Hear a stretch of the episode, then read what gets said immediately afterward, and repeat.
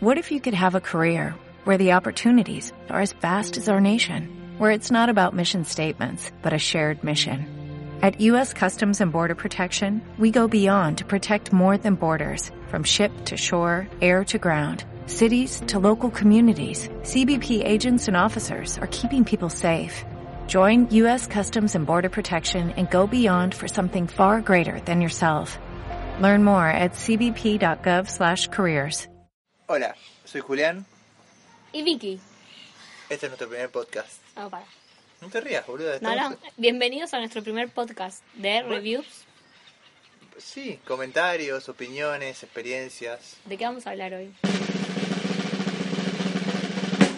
El otro día me estabas contando de que vos pasaste por Nikon, Canon y Fujifilm. ¿sí? Sí. La primer Nikon que tuve fue la 3100, se dice la 310, ¿cómo es? Creo que era Es la que todo el mundo te recomienda para primerizos. Beginners. Sí. Malísima. ¿Por qué? En realidad, antes de esa Nikon tuve otra Nikon semiautomática. Que me salió carísima. Y me la compré en B&H. Como el lugar B&H. Sí. Gracias B&H por existir. Podemos hacer otro review de B&H. Ya vamos a hablar de B&H en otro podcast. Sí. Bueno, eh, empecé con esa semiautomática. Todo parecía muy simple, tenía autofoco, pero eh, tenía un lente fijo. Sí. Y no entendía muy bien cómo era. Yo recién empezaba, era como que había planos que quería hacer que con el lente fijo, que ni siquiera sé cuánto era, no me servía. Entonces agarré esa cámara, se la vendí a mi papá, ¿Lo estafaste? lo estafé, sí, él dice que lo estafé. Y con lo que le vendí a él esa cámara, me Compré un trajeron... auto. No. me trajeron de regalo eh, esa Nikon, De 3100. esa, que también tenía un... Con el lente- kit 1855 ese, clásico. pero no me había comprado, o sea, no, nunca me compré otro lente porque recién supuestamente empezaba y había que aprender. Y mm, me gustaba hacer retratos, porque me gusta hacer retratos, me di cuenta, pero, o foto más macro. No, sí, a mí me gusta hacer macro. ¿Macro un, un insecto? ¿O qué tipo de macro? Ponele, yo al principio hacía ese tipo de fotos. Insecto, ojo, retrato. ¿Y la de 3100 con el kit te permitía hacer esas fotos? No, me salían horribles. Y capaz porque no sabía usarla, ¿no? Pero me era muy difícil el manejo, todavía no entendía muy bien el balance de blancos. No sé, todas esas cosas que hay que entender que quizás hoy las entiendo inconscientemente y no habiéndolas estudiado. Bueno, eh, cuestión que esa cámara la usé tres veces en mi vida. ¿No? La usamos para una foto, puede ser, de María Tomás. No recuerdo. Bueno, de tener esa cámara y empezar a estudiar producción de contenidos, no lo usé nunca, usé, empecé a usar el iPhone. Claro, nos olvidamos de mencionar iPhone. Eh, creo que tenía el, no sé, en su momento, el 5, 6, no sé cuál era. 5S. Es- no, pero uno antes que el 5S. O sea, después me compré el S. Ah. No sé cuál tuviste. Pero 5 o 4. Ponele. Empecé a hacer fotos con eso. Y la cámara esta, la Nikon, seguía ahí guardada. De hecho, la vendimos hace poco. A un joven andador de bicicletas. Que también recién empezaba a sacar fotos. Con su novia. Sí. Ah, mira, destino. Ojalá y escuchen. vamos a hacer un llamado telefónico con él. Bueno. Eh, y después me puse de novia con vos y vos tenías la Canon, pero tenías más lentes. ¿Qué Canon tenía? La 5D. La 5D, sí. Mark ¿Qué, II. qué es Y Mark tenía... II? eh, salió la Mark 1, Mark 2, Mark 3, van aumentando a medida que... Modelos superiores. Eh, tenía el 1635 F28, el 5018 y un 100 F2. Bueno, hasta ese momento yo solo usaba la cámara para hacer fotografía. Hacer, en realidad era más un hobby porque no trabajaba ni hacía nada de eso. Fue mi camino hacia eso. Y cuando me puse de novia con vos, que empecé a usar la Canon esta, que me enseñaste a usarla, me fue más... me fue más fácil que la Nikon, porque la Nikon, no sé, Además esto del equipo, viste, el Team Nikon, el Team Canon, una pelotudez atómica me parece. Pero vos sos Team Fujifilm. Yo ahora soy Team Fujifilm. Puedo explicar por qué. Bueno, nada. Cuestión que usé un montón de tiempo esa Canon, me resultó re simple. Quizás fue porque me habían me, me enseñaste a usarla bien. Y además pasé de sacar foto a grabar con la Canon. Y era otra calidad porque la Nikon no servía para grabar. Lo poco que intentaba grabar tenía muy poco tiempo de, de grabación, como una perillita que te dejaba, no sé, tres minutos. Podías grabar, no me, no me alcanzaban las memorias, no, no, no sabía tanto. Y con la Canon aprendí un montón. Y el día que terminé de aprender a usar la Canon, vino y me dijo, nos vamos a pasar el equipo Fujifilm. Y yo tipo, ¿what? Y es verdad. Publiqué todo el equipo Canon porque me había surgido una oportunidad de viajar por trabajo y estuve voluntad de actualizarme primero hacia el formato 4K y eventualmente hacia el formato mirrorless y investigué muchísimo, muchísimo, muchísimo, muchísimo, muchísimo y de todas las reviews que vi en internet me convenció Fujifilm por los comentarios que hablaban sobre la reproducción de color de Fujifilm, que es como el punto más fuerte. Y por suerte, a las dos semanas de haber publicado los equipos Canon, los vendí todos. Entonces pude ir con el efectivo a Europa y traerme la Fujifilm X-T2 con el lente 35 f2.8 y el 56 f1.2 gran lente que ahora aprendiste a usar, que es el enfoca todo el Ah, el 56. ¿No? 56. 56. Bueno, perdón. Es un poquito más que 50. El 56. Y acá cuando llegué me compré el 14 mm f2.8 porque necesitaba un angular. Ah, si lo compraste acá. La, F, la XT2 la compré con el, el grip para tener todas las funciones de video. Es buenísimo el grip porque cuando grabas en vertical, porque una de las funciones que tiene la cámara Fujifilm es poder grabar en vertical, es más fácil de sostener la cámara con ese grip. No sé si Todas las cámaras pueden grabar en vertical porque las girás. Sí, bueno, pero este tiene, tiene la función. ¿Tiene la función? No, Vamos a borrar esto del podcast. no, no importa. Es así, es la realidad.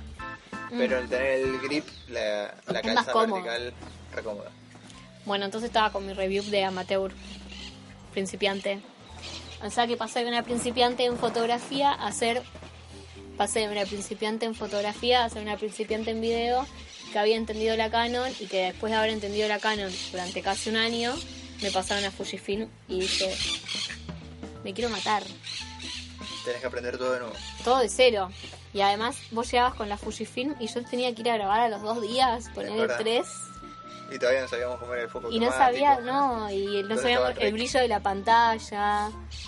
Eh, nada. Salió como salió esa primera grabación, no me olvido. Y esto fue un año atrás, ¿eh? No mucho no más. mucho más, sí, porque no. fue cuando fui a Bilbao, que fue en octubre del año pasado, el anterior, bueno. Y si tengo que hacer, ponele para mí que soy principiante. Bueno, y una vez una clienta me preguntó qué cámara se podía comprar, ¿no? O si comprarse el iPhone, el X, ¿no? XS, ¿cómo se llama? Sí, el XS, nuevo iPhone. Y yo había hecho un curso online para fotografía de contenidos con eh, cámara de celular. O sea, el iPhone está buenísimo. eh, por, no, sé, el 7 Plus graba por lo menos en 4K, tiene re buena imagen, pero bueno, la Fujifilm claramente que le gana. Además tenés la posibilidad de cambiar de lentes, como puedes hacer una imagen más curada que con un celular. Pero bueno, para y ella... el control de los distintos, Sí. Eh, ¿Cómo se llama? no sé cómo llamarlo en términos generales, pero podés controlar la apertura, la velocidad de obturación y la sensibilidad, que con el iPhone es automático, más allá de que existan aplicaciones con las que vos lo puedas controlar, pero no es de uso común. Bueno, y cuestión, eh, nada, justo eh, le, le recomendé que se compre como una Fuji- Fujifilm para principiantes porque me parecía que es una, me parece que es una cámara fácil de usar, rápida, los botones son simples. Tanto Canon como Nikon tiene muchos botones, no sé ahora igual la última Canon, Ahora Canon y Nikon están apostando al mirrorless. Ah, también. Sí, salieron con nuevos modelos. Lo que tiene Fujifilm para mí es que, más allá de que son hermosas con su look retro, eh, tenés un, un amplio abanico de opciones para diferentes niveles de aprendizaje, desde las más intuitivas hasta las más profesionales. Y en esas más intuitivas hay cosas hermosas y la verdad que aunque uno ya no necesite las cuestiones automáticas, yo tengo ganas de comprarme las cámaras baratas porque son todas lindas. Sí, yo. Pasa el camión. Eh, yo quiero la chiquitita. La sí, hay varias chiquititas. la Otro que de la es- X y NF. es, pero no, no esa que sale mil euros. Ah, La que me vas a regalar para mi cumpleaños. sí. ¿Cuánto sale? X a X a 5, algo así. ¿Cuánto sale? Que está alrededor de 600 dólares. Y puedes conseguir algunos de algunos descuentos si compras con el lente, el otro el segundo lente. Y, ahí ¿Y no hay una que 50 tenga le- que no tenga cambio de lente y sea más barata que 500 dólares o 600 dólares? Sí, pero la resolución del iPhone es superior en eso. ¿Mm? ¿entendés? Entonces te conviene, Sería un juguete, digamos. claro, sería para divertirte, para O sea- jugar con tu sobrina. Así, literal. ¿Tan mala resolución? O sea, para trabajos profesionales no serviría, para vacaciones sí, obvio. O sea, bueno, para vacaciones sirve. Para un Eso tenés un celular y te digo, el celular saca mejor que eso.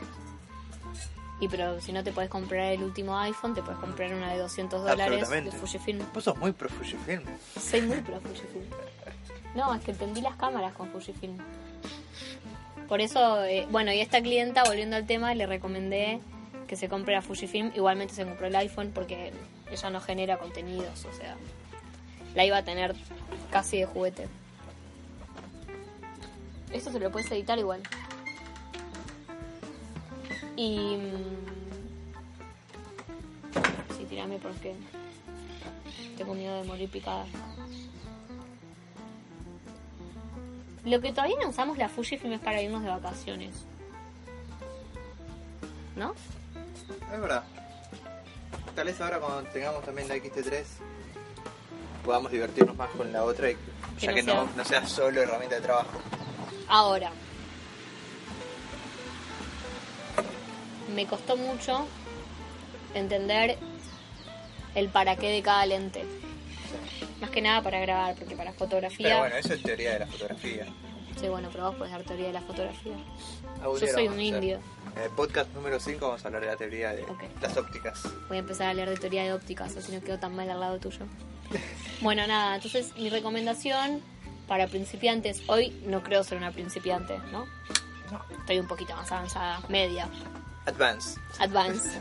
No soy tan principiante, aunque si me pones en la mano una Nikon o una Canon, no, no me acuerdo cómo usarlas. O sea, se borró de mi cabeza. Igual le debe pasar lo mismo al que usa la Canon y Nikon, que Pero las- te dan 10 minutos y te dicen, este es el ISO, Mm. esta es la apertura, esta es la velocidad y te manejarías porque ya estás entendiendo Ah, más allá de solo los botones.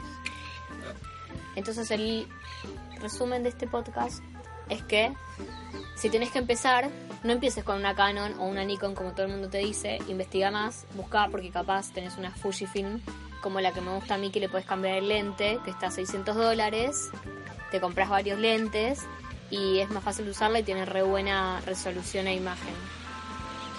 Mi consejo, Para mí como principiante.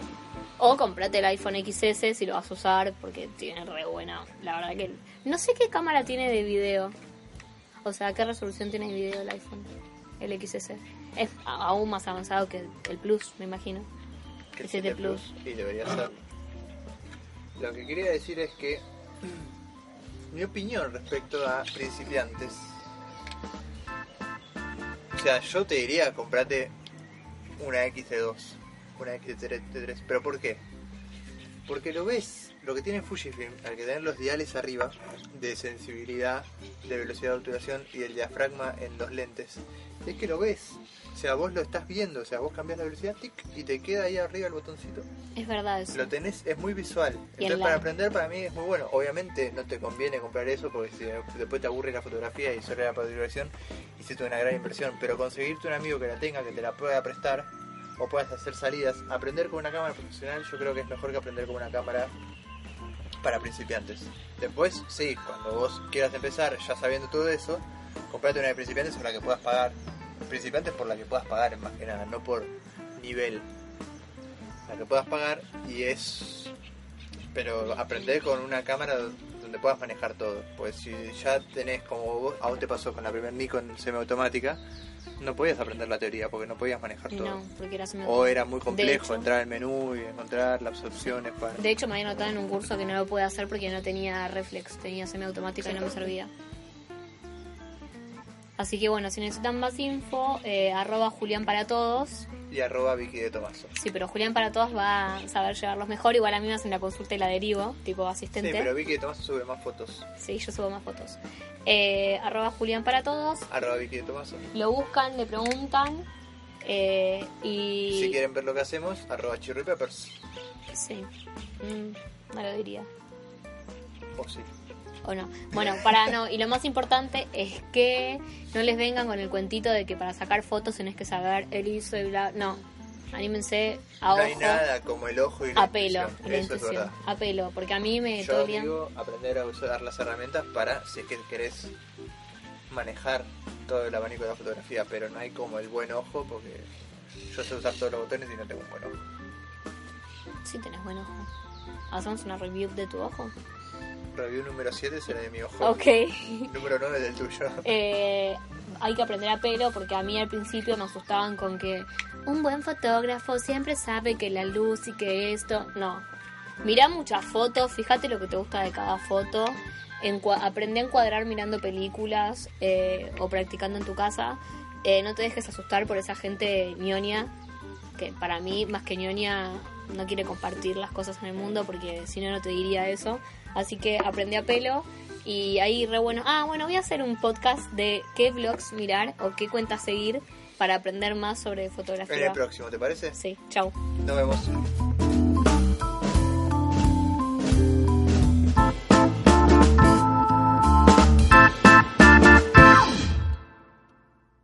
Como nuevo cliente de Western Union, puedes disfrutar de una tarifa de envío de 0 dólares en tu primera transferencia internacional de dinero en línea. Envía dinero a los tuyos en casa de manera rápida, fácil y conveniente. Visita westernunion.com o descarga nuestra app hoy mismo y tu primera tarifa de envío corre por nuestra cuenta. Aplican ganancias por cambio de moneda. No disponible para tarjetas de crédito y envíos a Cuba. Servicios proporcionados por Western Union Financial Services Inc. NMLS 906983 o Western Union International Services LLS NMLS 906985.